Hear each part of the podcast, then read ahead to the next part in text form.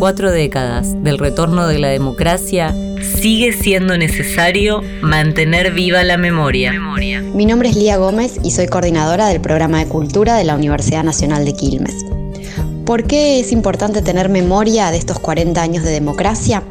Porque nos encuentran con relatos, narrativas, imágenes, texturas sonoras de aquello que somos como sociedad. La cultura nos narra, la cultura nos identifica y desde ese lugar los 40 años de democracia nos permiten vernos casi como en un espejo de esas obras quiénes somos los argentinos y las argentinas. Los años 80 dieron lugar a grandes clásicos de la literatura, por solo nombrar uno de ellos, Respiración Artificial de Ricardo Piglia. También aparecen en la década del 80 grupos de música como por ejemplo Virus o Los Redondos, que dan lugar a una nueva escena del rock nacional desde distintos, lugares, distintos géneros o poniendo en tensión los géneros. Desde el cine tenemos películas como Tiempo de Revancha o La Historia Oficial, que gana el Oscar y pone en discusión lo que había sucedido en la Argentina a nivel internacional desde la multiplicidad de manifestaciones colectivas tenemos artistas que volvían a ocupar las calles, que volvían a concentrarse, que volvían a hacer obras performáticas colectivas.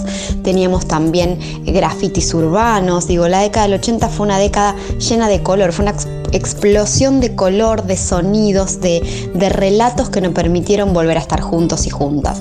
Y es esa década la que luego marca un largo camino que por supuesto tiene sus obras emblemáticas en la década del 90, en el 2000, en el 2010 y en el 2020 como para poner eh, años.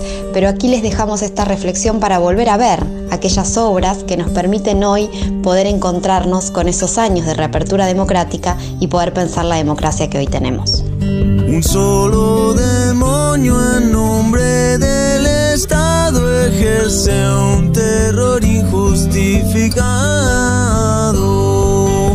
Uh, uh,